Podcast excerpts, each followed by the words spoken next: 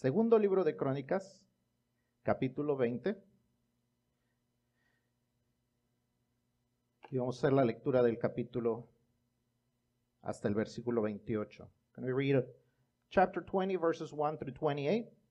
If you can follow along in, in English, I'm going be reading it in Spanish. Voy a estar haciendo la lectura. Si puede seguirlo con su vista, dice así. Pasadas estas cosas, aconteció que los hijos de Moab y de Amón y con ellos otros de los amonitas vinieron contra Josafat a la guerra. Y acudieron algunos y dieron aviso a Josafat, diciendo, contra ti viene una gran multitud del otro lado del mar y de Siria, y aquí están en Gesesón Tamar, que es en Engadi. Entonces él tuvo temor y Josafat humilló su rostro para consultar a Jehová e hizo pregonar ayuno a toda Judá. Y se reunieron los de Judá para pedir socorro a Jehová y también de todas las ciudades de Judá vinieron a pedir ayuda a Jehová. Entonces Josafat se puso en pie en la asamblea de Judá y de Jerusalén en la casa de Jehová delante del atrio nuevo, y dijo, Jehová, Dios de nuestros padres, ¿no eres tú Dios en los cielos y tienes dominio sobre todos los reinos de las naciones? ¿No está en tu mano tal fuerza y poder que no hay quien te resista? Dios nuestro, ¿no echaste tú a los moradores de esta tierra delante de tu pueblo Israel y le diste a la descendencia de Abraham tu amigo para siempre? Y ellos han habitado en ella y te han edificado en ella santuario a tu nombre, diciendo, si mal viniere sobre nosotros, o espada de castigo, o pestilencia, o hambre, nos presentaremos delante de esta casa y delante de ti, porque tu nombre está en esta casa, y a causa de nuestras tribulaciones clamaremos a ti, y tú nos oirás y salvarás. Ahora pues, he aquí los hijos de Amón y de Moab, y los del monte de Seir, a cuya tierra no quisiste que pasase Israel cuando venía a la tierra de, la tierra de Egipto, sino que se apartase de ellos y no los destruyese, he aquí ellos nos dan el pago viniendo a arrojarnos de la heredad que tú nos diste en posesión. Oh Dios nuestro, ¿no los juzgarás tú? Porque en, nosotros no hay fuerza contra tan grande multitud que viene contra nosotros. No sabemos qué hacer y a ti volvemos nuestros ojos. Y todo Judá estaba en pie delante de Jehová, con sus niños y sus mujeres y sus hijos. Y estaban allí Hazael, hijo de Zacarías, hijo de Benaía, hijo de Jehiel, hijo de Matanías, levita de los hijos de Asaf, sobre el cual vino el Espíritu de Jehová en medio de la reunión y dijo, Oíd, Judá todo, y vosotros moradores de Jerusalén, y tú, rey Josafat, Jehová os dice así, no temáis ni os amedrentéis delante de esta multitud tan grande, porque no es vuestra la guerra, sino de Dios. Mañana descenderéis contra ellos. He aquí que ellos subirán por la cuesta de Cis y los hallaréis junto al arroyo antes del desierto de Jeruel. No habrá para qué peleéis vosotros en este caso. Paraos, estad quietos y ved la salvación de Jehová con vosotros Oh Judá y Jerusalén, no temáis ni desmayéis, salid mañana contra ellos, porque Jehová estará con vosotros.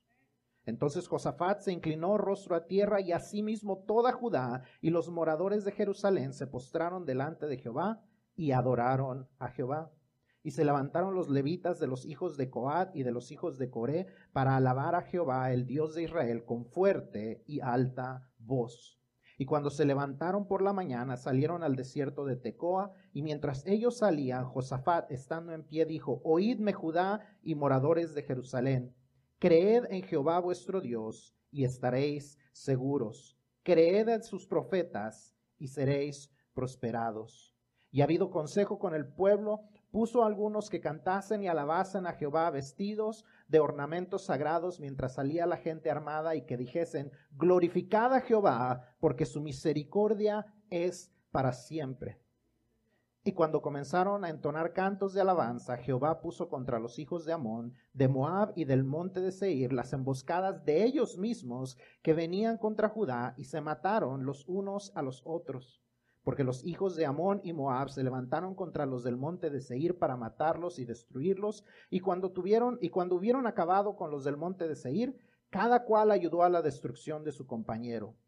Y luego que vino Judá a la torre del desierto, miraron hacia la multitud, y he aquí yacían ellos en tierra muertos, pues ninguno había escapado. Viniendo entonces Josafat y su pueblo a despojarlos, hallaron entre los cadáveres muchas riquezas, así vestidos como alhajas preciosas que tomaron para sí, tantos que no los podían llevar. Tres días estuvieron recogiendo el botín, porque era mucho. Y al cuarto día se juntaron en el valle de Baraca, porque allí dijeron a Jehová, allí bendijeron a Jehová, y por eso llamaron el nombre de aquel paraje el valle de Baraca hasta hoy. Y todo Judá y los de Jerusalén y Josafat a la cabeza de ellos volvieron para regresar a Jerusalén gozosos, porque Jehová les había dado gozo librándolos de sus enemigos. Y vinieron a Jerusalén con salterios, arpas y trompetas a la casa de Jehová. Señor, te damos gracias por tu palabra, te damos gracias. Porque cuando no sabemos qué hacer, cuando las dificultades vienen a nuestra vida, cuando los problemas se hacen personales y no sabemos qué hacer y sabemos que con nuestras propias fuerzas no podemos, nuestros ojos pueden voltear hacia ti y tú eres nuestra respuesta, tú eres nuestro Salvador, tú peleas nuestras batallas. Así que Señor, ayúdanos a entender tu palabra y saber dónde y cuándo aplicarla a nuestras vidas porque tu palabra es viva y eficaz. Y por eso podemos contar en ella, porque viene de ti, porque contamos con el Dios Todopoderoso. Father, we are grateful because when we don't know what to do, we know that we, our eyes can look up to you. When we know our strength is not enough to get us through it, our eyes can look up to you. Because we can count on the God of the universe, the Almighty, the only one who fights our battles. And so, Father, let us understand your word. Let us know when and how to apply it into our lives. Because we ask and we thank you, Lord, in the name of Jesus Christ, your Son. Amen. ¿Pueden tomar sus asientos? Vivimos vidas plagadas de crisis. Vivimos vidas plagadas de crisis. En menos de dos semanas hemos visto en este país un ataque en un centro comercial, días después un ataque en una iglesia y hace, unos solos, hace solo unos días un ataque dentro de una escuela pública. Nuestros corazones quebrantados por las vidas que se perdieron a causa de ataques que no tienen sentido para ninguno de nosotros. Nos preguntamos si algún cambio en la ley o si alguien hubiera sido más cuidadoso, hubiera detenido todo esto. Nos preguntamos también, ¿cuándo nos tocará a nosotros? O alguien que conocemos, algún ser amado. No solo existen estas crisis de violencia, sino que también existe la crisis económica donde todo sube menos los salarios. Nos preguntamos qué tenemos que cambiar porque como estamos no nos va a alcanzar. Los precios aumentan, los salarios no. Y tenemos que decidir qué hacer con la crisis financiera. Son decisiones, decisiones difíciles que tenemos que tomar como familias, como personas, decisiones que todos somos afectados por ellas, pero igualmente todos pasamos por crisis también personales. Crisis que no toda la gente vive y que quizás no todos comprenderán. Depresión, enfermedad, problemas matrimoniales, problemas familiares y cosas similares. En ocasiones las crisis no son necesariamente tan negativas, a veces simplemente son decisiones difíciles de tomar, pero que se tienen que tomar. Nuestros jóvenes que estamos celebrando, que estaremos celebrando en esta mañana, han tenido que tomar muchas decisiones difíciles. ¿Qué harán en su futuro? ¿A cuál universidad irán? ¿Cómo pagarán sus estudios? ¿Cuáles clases tomarán? Decisiones mayores que afectarán el resto de su futuro, el resto de sus vidas. El diccionario define, crisis como situaciones difíciles, cambios intensos y decisiones de grandes consecuencias. En la vida todos enfrentamos crisis, algunas positivas, algunas negativas, pero todos las enfrentamos. Alguien dijo que todos, que hay tres tipos de personas. aquel que está a punto de entrar a una crisis, aquel que está en medio de una crisis y aquel que está saliendo de una crisis. Todos experimentamos las crisis. Es imposible evitarlas. No hay ningún versículo bíblico que yo le pueda decir que le diga cómo evitar las crisis. Todos tenemos que pasar por crisis, así es que lo mejor que podemos hacer es aprender a cómo enfrentarlas de la manera correcta. La vida de Josafat, una historia pequeña que puede tener gran impacto en nuestras vidas porque nos enseña a cómo enfrentar las crisis de una manera correcta, bíblica y exitosa. No sé cómo enfrentas las crisis tú, pero para muchos de nosotros es tiempo de cambiar la manera en que enfrentamos las crisis. Porque la verdad es que las, como lo estamos haciendo ahora literalmente nos está matando. Algunos nos mata físicamente, el estrés nos mata físicamente, algunos nos mata espiritualmente, algunos nos mata emocionalmente. Y hay cambios que necesitan suceder. Así que hoy vamos a estar estudiando en la vida de Josafat, una porción de la vida de Josafat, para saber cómo enfrentar las crisis de la manera correcta. See, we all go through crises. We all go through different crises. When we look around in the world, we're going through a, a crisis of violence. There's fi- violence, there's a, a crisis of violence around us. It doesn't take very long you don't have to look too far back. A few weeks ago, someone shopping in a grocery store gets shot. Just doing their regular life. Then a few days later, people like us, they just, they're just going to church and they get shot there. Kids going to school and they get shot there. Not only do we have this crisis of violence, but we have financial crisis. Everyone talks about inflation and everyone talks about gas prices and everybody talks about how everything is going up except their salaries and how are they going to make it? They have too much month left at the end of their paycheck. What are we going to do? These are general crises that every one of us has to face, but we also face personal crisis. We have family problems. We have marital problems. We have issues that we're having to deal with and, and difficult decisions that we're having to make. Things that not everyone would understand. Maybe you're going through depression, through anxiety, through sickness, and you just don't know what to do. We all face crisis. Some of our crises are not so difficult or not so negative. Sometimes they're just difficult decisions that you have to make. Our graduates, our graduates are having to make hard decisions. What are you going to do with your future? Will you continue in school? How are you going to pay for school? What are you going to do with your future?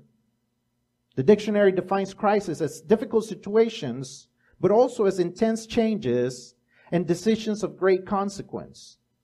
We all go through crisis. There's three types of people people going into a crisis, people going through a crisis, and people getting out of a crisis. We're all going to go through crisis. So I cannot tell you that the Bible tells you or teaches you how to avoid crisis. Because everywhere where you read, there's a constant crisis throughout the story of the Bible. But what we do know is how we face it successfully how we face it correctly and biblically.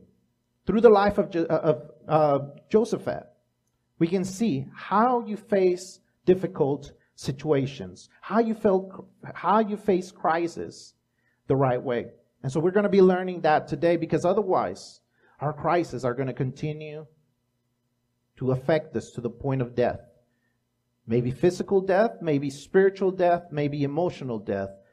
But if we don't start dealing with crisis the right way, we're going to die. So let us learn what Josephat says about crisis or what Josephat teaches us about crisis. ¿Qué hacer cuando enfrentamos una crisis? Si usted está llenando sus boletines, vamos a empezar a llenar los espacios en blanco. Y lo primero que vemos aquí en el boletín es que lo primero que hizo Josafat es que él buscó a Dios.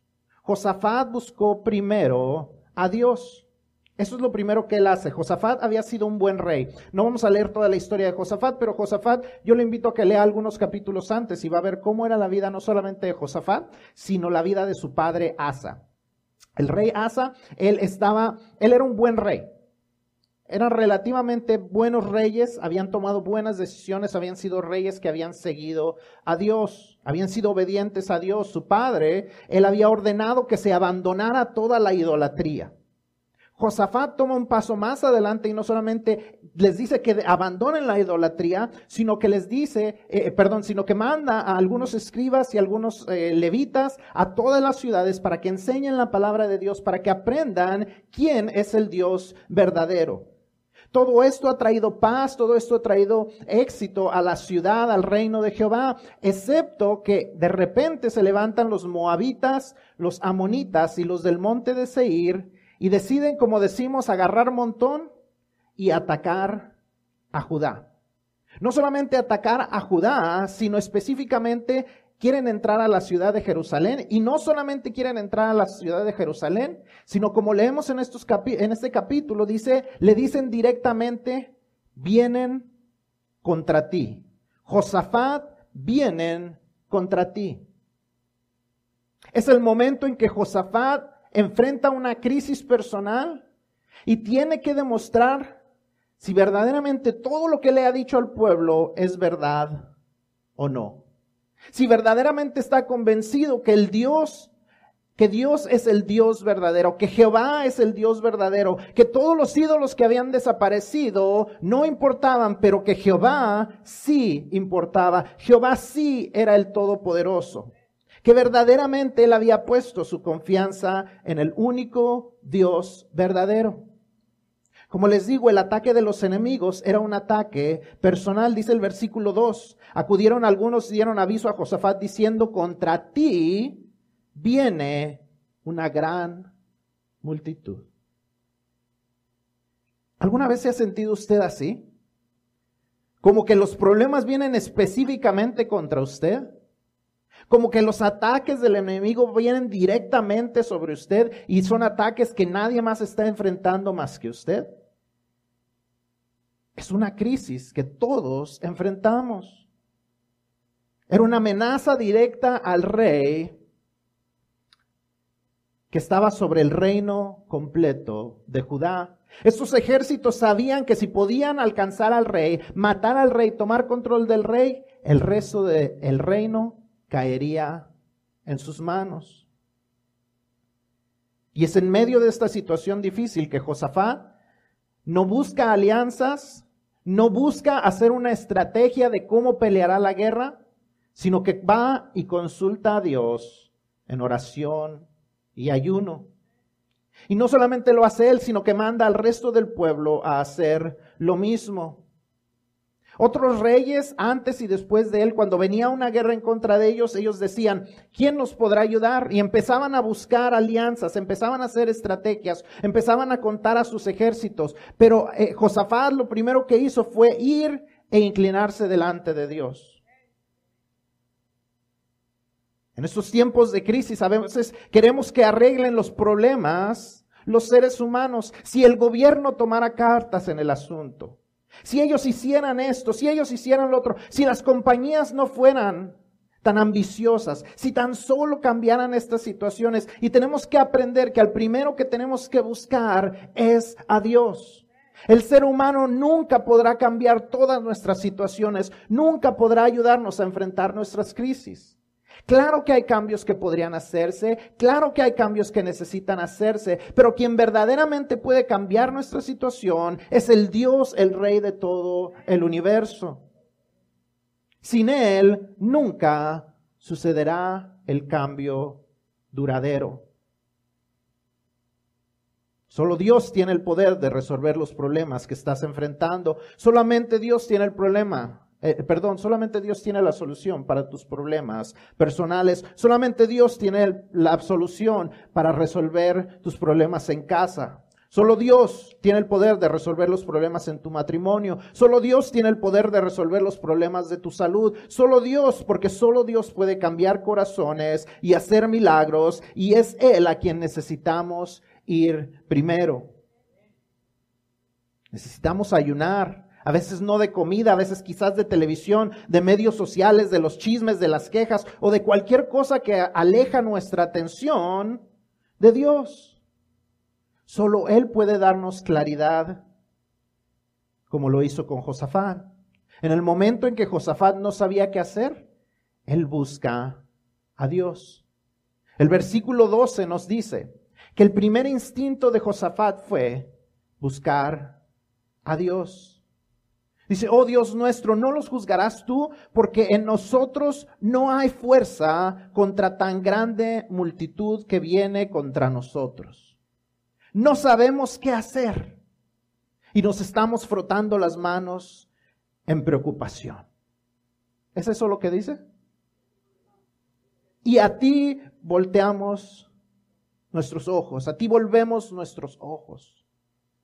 No sabemos qué hacer y estamos buscando quién nos ayude. No sabemos qué hacer y estamos buscando cómo solucionar nuestro problema. No sabemos qué hacer y estamos buscando qué libro nos ayudará. No sabemos qué hacer y estamos buscando qué, qué, qué uh, gobierno nos ayudará, qué parte del gobierno. No, él dice, no sabemos qué hacer y a ti volteamos nuestros ojos. Cuando estamos en crisis, lo primero que tenemos que hacer es voltear nuestros ojos y buscar a Dios. The first thing that Josephat did, he was, he seek God first. He was a good king. He was a king who truly believed in who God was. He had made a decision, just like his father, that they were going to be faithful to God. There weren't very many good kings in Judah. But these two were. And so Asa, his father, he had, he had gotten rid of idolatry. And then Josephat takes us, takes us a step farther and he says, well, not only are we going to get rid of idolatry, but we're going to start teaching people about the true God. So he sends the Levites, he sends the teachers all throughout the land and he, he sends them so they will teach people the law of the Lord. So they will know who the real God is. But then crisis comes. Just when everything was at peace, just when everything seemed to be successful, crisis comes.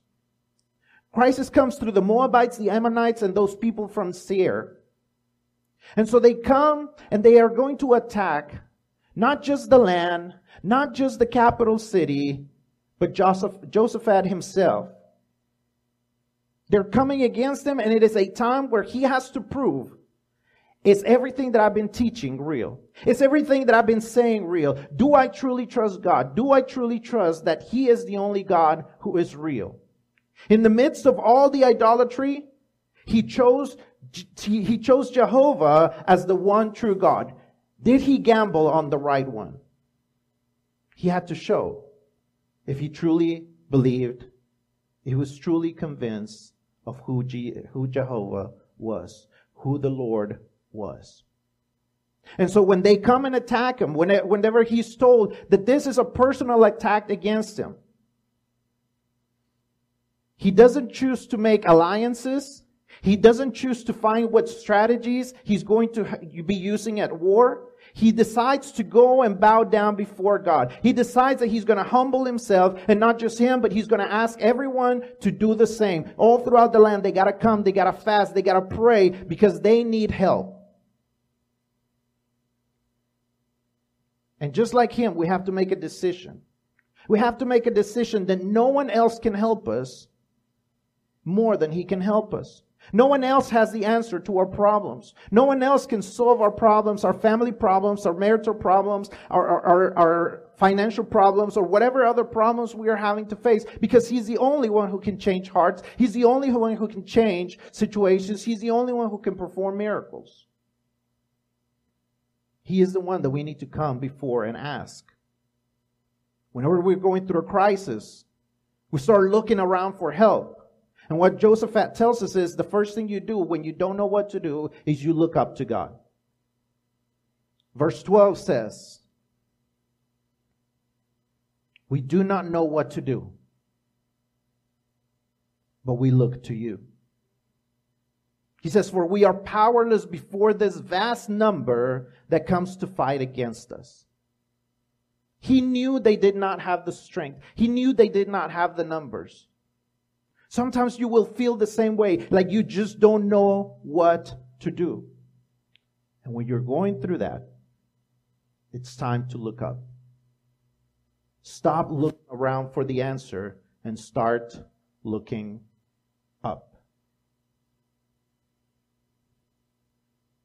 Los ataques vienen, las crisis son personales, reales y constantes y nuestro instinto no debe ser buscar primero cómo vamos a salir de ellas, sino buscar aquel que nos puede sacar de ellas con la completa humildad y honestidad de decir, no puedo por mí mismo.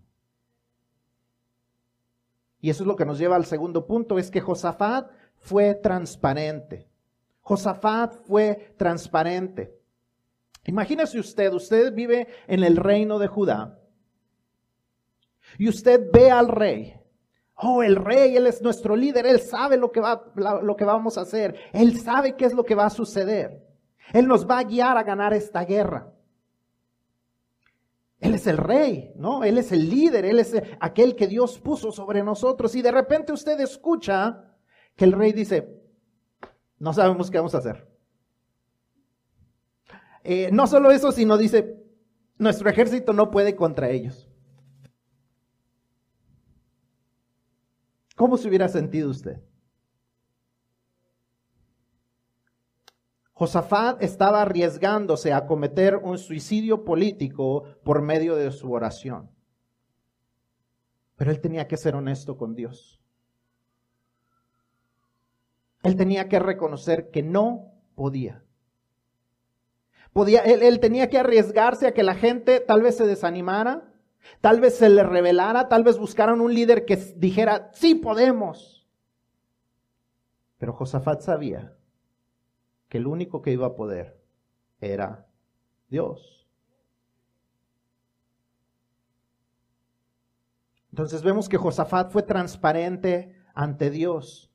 Los versículos 10 al 12, él ora y, se queja de estos pueblos malagradecidos que en lugar de mantenerse al margen porque vieron la destrucción de todos los otros pueblos y a ellos los pasaron de largo, en lugar de estar agradecidos, ellos vienen a tratar de obtener lo que Dios les había dado al pueblo de Israel. No solo eso, sino honestamente le dice a Dios, el ejército que tenemos no podrá hacer frente a estos tres ejércitos que vienen contra nosotros. No sabemos cómo le vamos a hacer, pero nuestra ayuda está en ti. ¿Cuándo fue la última vez que fuimos así de honestos con Dios? ¿Cuándo fue la última vez que le dijimos a Dios, no sé qué voy a hacer? Es que ya no sé cómo le voy a hacer.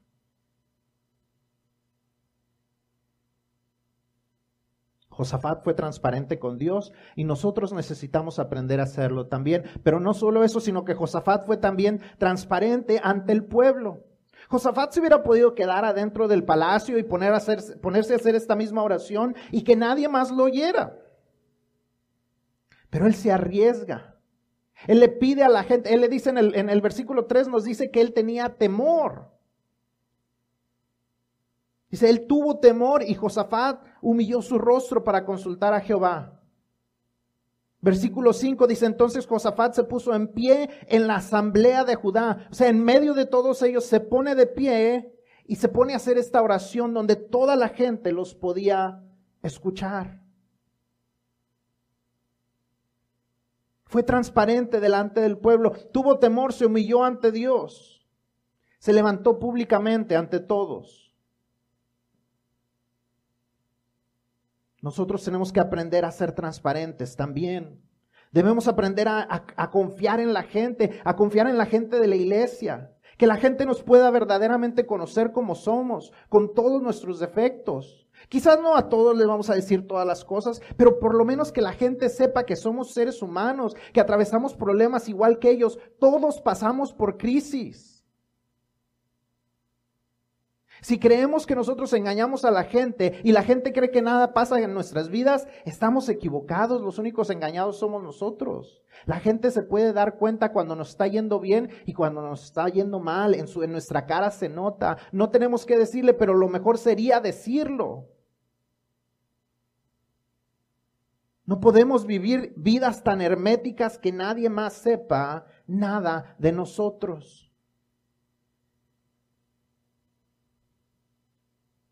Nos cerramos a las personas de nuestro alrededor y a veces nos preguntamos, ¿por qué no me puedo integrar a la iglesia? Porque tenemos que aprender a conectar, la gente tiene que aprender a vernos quién somos en realidad. Una de las cosas que he notado en este tiempo es que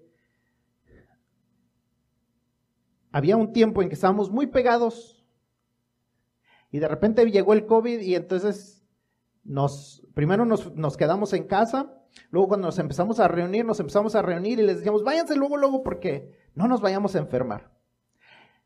Y como que ahí nos quedamos. Como que ya no nos hemos integrado otra vez y necesitamos hacerlo. Es tiempo de reintegrarnos como familia Isol Avenue. Es tiempo de abrirnos, es tiempo de ser transparentes, es tiempo de cargar unos las cargas de los otros, como dice la Biblia. Es tiempo de que nos conozcamos. Es tiempo de que nos demos prioridad. Para eso Dios nos ha permitido ser parte de su familia, para tener una familia. Debemos aprender a ser transparentes ante Dios, pero también ante nuestros hermanos en Cristo. Si no todos y aquí todo, enfrente de todos, aprender a encontrar amistades aquí. Aprender a, venir y orar y pedir, pedir oración unos por, por nuestras situaciones. Venir los miércoles y venir a pasar tiempo juntos orando e intercediendo unos por otros. Necesitamos aprender a ser transparentes ante Dios, pero también ante las otras personas, porque todos pasamos por crisis. Y todos necesitamos apoyarnos y ayudarnos unos a otros. Si no, las crisis son demasiado pesadas. Dios no nos hizo para cargar solos. Para eso nos, nos permite ser parte de su familia. Para eso nos permite ser miembros de un solo cuerpo. Mi mano por sí sola no puede sobrevivir. Un riñón mío no puede sobrevivir por sí solo, tiene que ser parte del cuerpo. E igual nosotros como miembros del cuerpo de Cristo necesitamos integrarnos bien. The second thing we see about Jeho- Je- uh, Josephat is that he was transparent. We all go through crisis. We have personal, real, and consistent crisis. And we have to seek up we have to look up. But in order to do that, we have to be transparent. See, as a king, he could have hid everything that was that he was feeling. He was feeling this fear, and he could have thought, "Well, I can't show my fear to the people because I don't want them to get discouraged. I don't want them to get worried." But yet he chose to be transparent. He chose to tell God, "I don't know what to do. Our armies are not strong enough to face those three armies. He was committing political suicide by saying this in public and saying, I don't know what we're going to do. But he chose to be transparent because he knew that was the right thing to do. He knew that it was the right place. He knew that in spite of what he was facing, of that personal attack, he needed to show people that he was going to trust God. He was transparent with God. He told them, I don't know what we're going to do. But he was also transparent with the people because he did this in public. He showed his fear in public. He showed his worry in, pro, in, in, public. He, he was showing people what he was going through. And in the same way, we have to do that. We cannot be closed off and expect to have that, that relationship with the church. We are not called to be on our own as Christians. We need to show who we truly are. We need to have those friends in the church that we can ask for prayer, those friends that we can pray for. We need to be transparent. We need to show what we're going through. We all go through crisis. Do not let yourself be deceived by the devil in saying, don't show them that you're weak. Don't show them that you're going through troubles because no one else is going to understand. Guess what? Everyone else is going through it. Everyone else is going through problems. Everyone else is having to deal with issues. We need to be transparent with God, but we also need to be transparent with one another. Necesitamos aprender a ser transparentes ante Dios, ante las personas. Pero hay otra cosa que, que Josafat hizo para poder sobrepasar la crisis que estaba enfrentando de manera exitosa. Y eso es que Josafat adoró, creyó y obedeció. Adoró, creyó y obedeció. Después de su honesta y humilde oración, todo el pueblo se queda de pie. Versículo 13 nos dice que todo el pueblo se quedó de pie, así yo creo están ¿Y ahora qué hacemos? ¿Y ahora qué va a pasar? Y entonces se levanta Jaciel, perdón, Jaasiel, movido por el Espíritu Santo, y comienza a profetizar dándole instrucciones a Josafat de qué era lo que tenían que hacer, cómo iban a enfrentar al ejército que venía contra él, y le promete que la batalla es de Dios. Que él y el ejército solo tienen que obedecer, estar en sus posiciones, que él no desmaye, que no se preocupe, porque Dios estaba con ellos y él pelearía en su lugar. Y entonces Josafat, antes de ver lo que la promesa de Dios, antes de ver lo que Dios haría, dice que se inclinó él y el resto del pueblo y adoró. Josafat adoró a Dios por sus promesas antes de verlas. Como dice el canto que dice Abigail, alabar a Dios cuando las cosas van bien, qué bueno es. Cuando no hay problemas. Pero ¿qué tal cuando estamos en medio del quebranto? A veces decimos, es que ni siento cantar, es que estoy pasando por tantos problemas, ni ganas tengo de cantar. ¿Cómo voy a sentirme agradecido si estoy pasando por puros problemas? Es en esos momentos donde tenemos que dar gracias. Es en ese momento donde tenemos que levantar nuestras voces. Es en ese momento donde tenemos que cantarle a nuestro Dios. Dice que ellos cantaron, los hijos de Coré, que eran los que estaban dedicados a, a dirigir los cantos, dice que ellos levantaron sus cantos con voz alta y fuerte. Si usted no sabe cantar, usted cante. Decía un hermano, cante como Narciso, feo pero macizo. Usted cántele a Dios. Se dice que el coro se pone a cantar y cantan un canto bien simple. Glorificada Jehová, porque su misericordia es para siempre. Todavía no veían el milagro, pero eso no cambia el carácter de Dios. Tú tal vez no has visto el milagro todavía, pero eso no cambia el carácter de Dios. No tiene que haber un milagro para que tú sepas que Dios es misericordioso. ¿Por qué? Porque Él ya entregó a su Hijo Jesucristo por ti y por mí. Aunque tú y yo no lo merecíamos, Él ya nos mostró su misericordia. No tiene que suceder un milagro para que tú ya puedas decir, glorificada Jehová, porque su misericordia es para siempre. Josafat y el resto del pueblo no habían visto todavía el milagro de Jesús. Pero tú y yo lo conocemos. Ellos no sabían cómo sería el Salvador que vendría al mundo, pero tú y yo sí lo sabemos. Y si ellos pudieron cantar glorificada a Jehová porque su misericordia es para siempre, tú y yo podemos hacerlo también.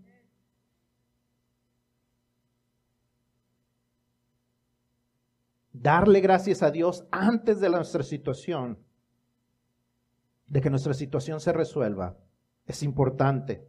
Es una imagen clara de lo que dice Hebreos 11.1. Es pues la fe, la certeza de lo que se espera. Estar cierto, estar seguro de que lo que esperamos sucederá.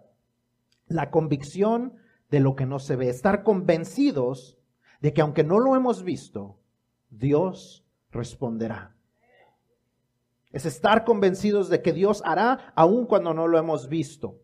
Eso se demuestra con nuestra, nuestra adoración, nuestro canto, nuestro agradecimiento, nuestro servicio, nuestra asistencia, nuestra participación activa en la iglesia. Así demostramos nuestra fe. Así demostramos que verdaderamente le creemos a Dios. Josafat tomó los pasos que él estaba diciendo, yo verdaderamente creo en este Dios. Aquellos otros dioses los eliminamos, pero este es el verdadero Dios. Como diríamos algunas veces de manera vulgar, este es mi gallo.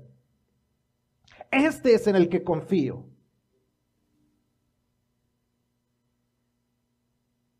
Adoró aún antes de ver el milagro. Pero no solamente eso hizo Josafat, sino que Josafat le creyó a Dios e inspiró al pueblo a creerle a Dios. Versículo 20. Se cuando se levantaron por la mañana salieron al desierto de Tecoa y mientras ellos salían, Josafat, estando en pie, dijo, oídme Judá y moradores de Jerusalén, creed en Jehová vuestro Dios y estaréis seguros. Creed a sus profetas y seréis prosperados.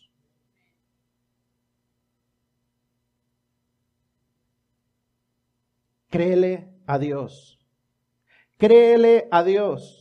Cree en lo que dicen sus profetas, cree en lo que dice su palabra y entonces estarás seguro, entonces serás prosperado. No puedes estar prosperado y seguro sin comenzar creyéndole a Dios. Tú no puedes prosperar por ti mismo de manera duradera, no importa cuánto te esfuerces. Y la manera en que se prueba si le creemos o no a Dios, no solamente es decir, sí le creo a Dios, hoy sí le voy a cantar a Dios. Eso es parte de. Pero la obediencia, aun cuando no tiene sentido, demuestra que verdaderamente le creemos. Versículo 21. Dice, ha habido consejo con el, y ha habido consejo con el pueblo, puso algunos que cantasen y alabasen a Jehová, vestidos de ornamentos sagrados, mientras salía la gente armada, y que dijesen, glorificada a Jehová, porque su misericordia es para siempre. No tenía sentido poner al frente de batalla al coro. No tenía sentido que ellos estuvieran cantando. Imagínense, es un ejército que viene a atacar a un ejército más grande. Lo mejor que podrían hacer llegarles de sorpresa, es que nadie los escuchara, es, es, venir escondidos. Pero no, Josafat lo que hace es que llegan y llegan qué? Cantando con voz fuerte. No tenía sentido, perdían el elemento de sorpresa, pero aún ahí, él obedeció. Porque él sabía que quien pelearía la batalla era Jehová. No sabemos cómo, no nos dice cómo, simplemente nos dice que Jehová usó las mismas emboscadas de ellos y terminan matándose unos a otros. Cuando llegan los de Judá, ni siquiera tienen que pelear, ya estaban muertos todos. Eran tan grandes estos ejércitos, imagínense el número de ejércitos que eran, que traían todas sus riquezas y cuando ellos recogieron las riquezas, tomó tres días para recoger todo. Dios respondió a la adoración, a la fe y a la obediencia de Josafat y el resto del pueblo con una gran victoria. Donde el enemigo creía que podría ser venir de rodillas a Judá, Judá se arrodilló ante Dios y recibió la victoria.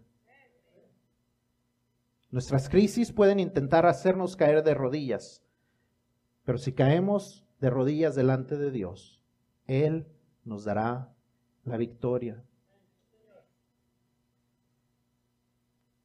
The last thing that we see Joseph Josephat doing, or the last few things that we see him do, is he was he he looked up to God.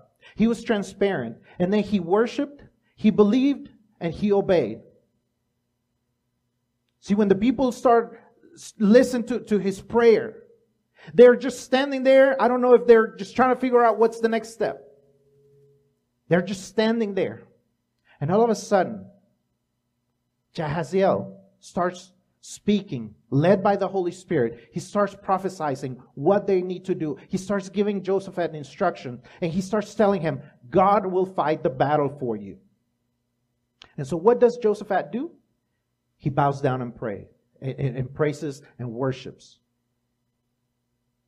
Sometimes you don't feel like praising. Sometimes you don't feel like worshiping.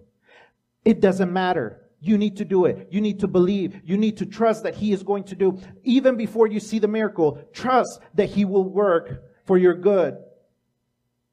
They prayed, they, they praised and they said, give thanks to the Lord for his love endures forever. You and I know that his love endures forever. Why? Because he sent his only son to die for you and me, to pay for your sins and my sins. His mercy endures forever. They had not seen Jesus yet, and yet they trusted God for his mercy to endure, to endure forever. You and I know. You and I are looking back to the one who was born, to the one who came, to the one who was crucified and who was risen from the dead to give you and I salvation because his, and his mercy and his love endures forever. When we worship, even before seeing the miracle, we're living out what Hebrews 11:1 1 says. Now faith is confidence in what we hope for and assurance about what we do not see assurance in what we do not see. It is that we are certain, we are convinced that we will see something from God even when we don't see it yet.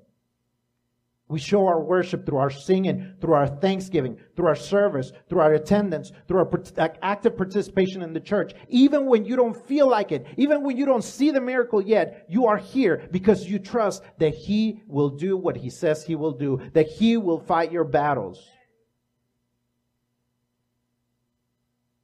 So Joseph goes and tells the people in verse 20, believe God, trust him. He says, Hear me, Judah, and your inhabitants of Jerusalem. Believe in the Lord your God, and you will be established. Believe in his prophets, and you will succeed. You want to succeed? Do not trust your own understanding. Do not trust your own decision. Trust God. Believe his word, and it will happen.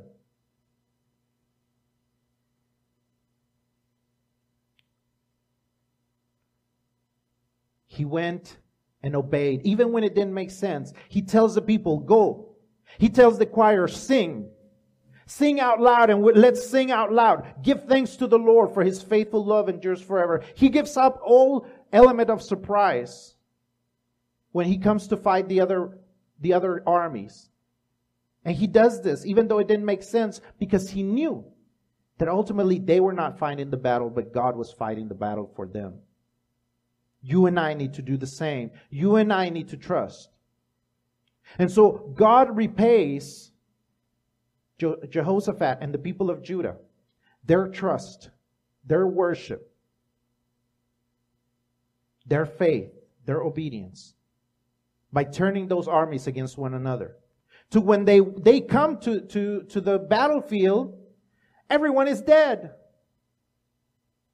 It's such a large army that they had all these things that they were carrying with them that it took three days to take it back. It made no sense, but they obeyed and they saw a miracle. You and I can also see his miracles through the crisis if we're willing to bow down, to trust him, to believe in him, to be transparent to say, I don't know what to do, but I turn my eyes to you. To be transparent to the people here at the church and say, I don't know what to do. Please pray for me. To be obedient, to worship, even when we have not seen it. In the midst of the crisis, we will see his goodness. Al final de la historia nos muestra que Josafat y el pueblo no solo adoraba a Dios antes, sino que después de la batalla, después de la victoria, ellos adoran a Dios, le dan la gloria y el reconocimiento a Dios. Los pueblos alrededor también se dan cuenta que Jehová peleaba la batalla por Judá.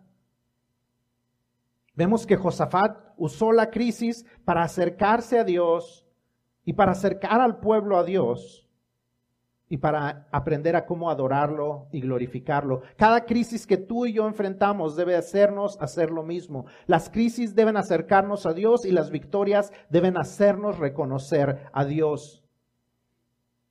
No podemos fallar a eso. Las crisis no nos deben alejar de Dios, ni las victorias nos deben hacer olvidarnos de Él. Ah, ya, nos, ya salimos del problema. Como aquella, como aquella mujer que andaba buscando un estacionamiento porque ya se le hacía tarde para llegar a la iglesia y entonces, ay Dios, por favor, ayúdame a encontrar un estacionamiento y de repente sale un carro, así como de milagro y dice, ay no, Dios, olvídalo, ya lo encontré.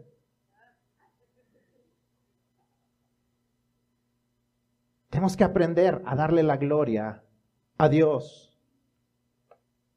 We see that Jehoshaphat and the people worship God before and after. We cannot forget when we see the victories that the victories don't come from us. That He fights our battles. That He is the one that gets us through the crisis. That it is not because of our, of our wisdom. That it is not because of our connections. That it is not because of what we've done, but it is because of what He does for us. Every crisis needs to get us closer to God. Every crisis needs to get us to trust Him more. Every victory needs to get us to give Him the glory in our lives. I don't know what crisis you're going through. But the crisis you are going through, I'm telling you, God is wanting to use it to get you closer to Him. Whether it is so that you will trust Him as your Savior, whether it is that you, He wants you to get close to Him again, or whether it is that He wants you to obey Him through baptism, through serving Him, some, something He's trying to get you to get closer to Him, He's using that crisis that you're going through to remind you that He is the one you need to look up to. That when you don't know what to do, you need to look up to Him. Yo no sé cuál situación estás enfrentando. Yo solo sé que la crisis que estás enfrentando, Dios la quiere usar para que tú te acerques a Él. Ya sea para que tú creas en Él como tu Salvador, ya sea para que tú te reconcilies con Él porque has estado alejado de Él, ya sea para que, para que eh, veas que necesitas obedecerle en alguna manera, ya sea en el bautismo, ya sea en servirlo, en alguna manera Él está buscando que se restaure tu, tu relación con Él, que se restaure tu obediencia a Él. Y es el momento en que tienes que decirle, Dios, no sé qué hacer. Así es que volteo mis ojos a ti. It is the time, it is the right time for you to rise up and say, I don't know what to do. I don't know what the next step is. So I'm just looking up to you. And I'm telling you, God will show you. When you are willing to be transparent with Him, when you're willing to tell Him that you don't know what to do, He can fight your battles.